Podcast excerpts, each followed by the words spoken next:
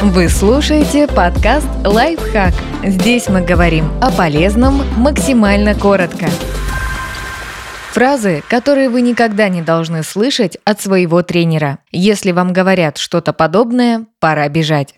Это кто у нас тут такой жирненький? Может быть, вашему тренеру кажется, что бодишейминг кого-то мотивирует. Может быть, он даже убедил вас, что это беззлобные шутки, которые должны развеселить и подтолкнуть к достижениям. В любом случае, это не работает. Оскорблять человека за особенности внешнего вида непрофессионально. Поэтому, если тренер позволяет себе шутки или обидные намеки, напрямую скажите ему, что это недопустимо.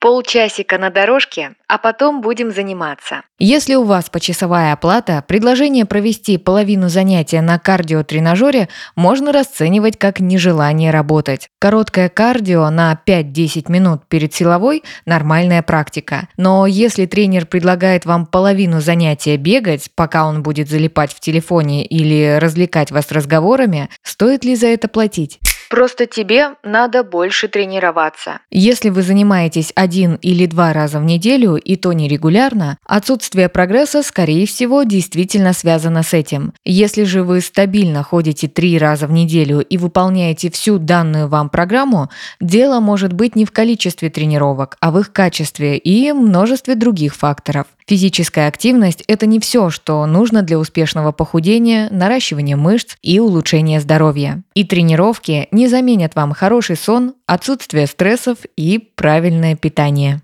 Ты пока делай пять подходов, если что, позовешь. Если тренер дает вам программу и оставляет в одиночестве, это не круто. Да, он может параллельно заниматься с другими, если это предусмотрено вашим режимом тренировок, или отойти по своим делам. Но он должен посмотреть хотя бы один подход упражнения, чтобы убедиться, что вы все делаете правильно, и поправить, если нет. Если же он оставляет вас наедине с новым упражнением или предлагает в одиночестве работать с тяжелыми весами, так что вам приходится искать партнеров для подстраховки, уходите от него.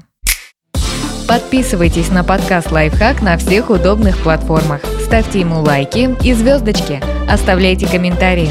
Услышимся!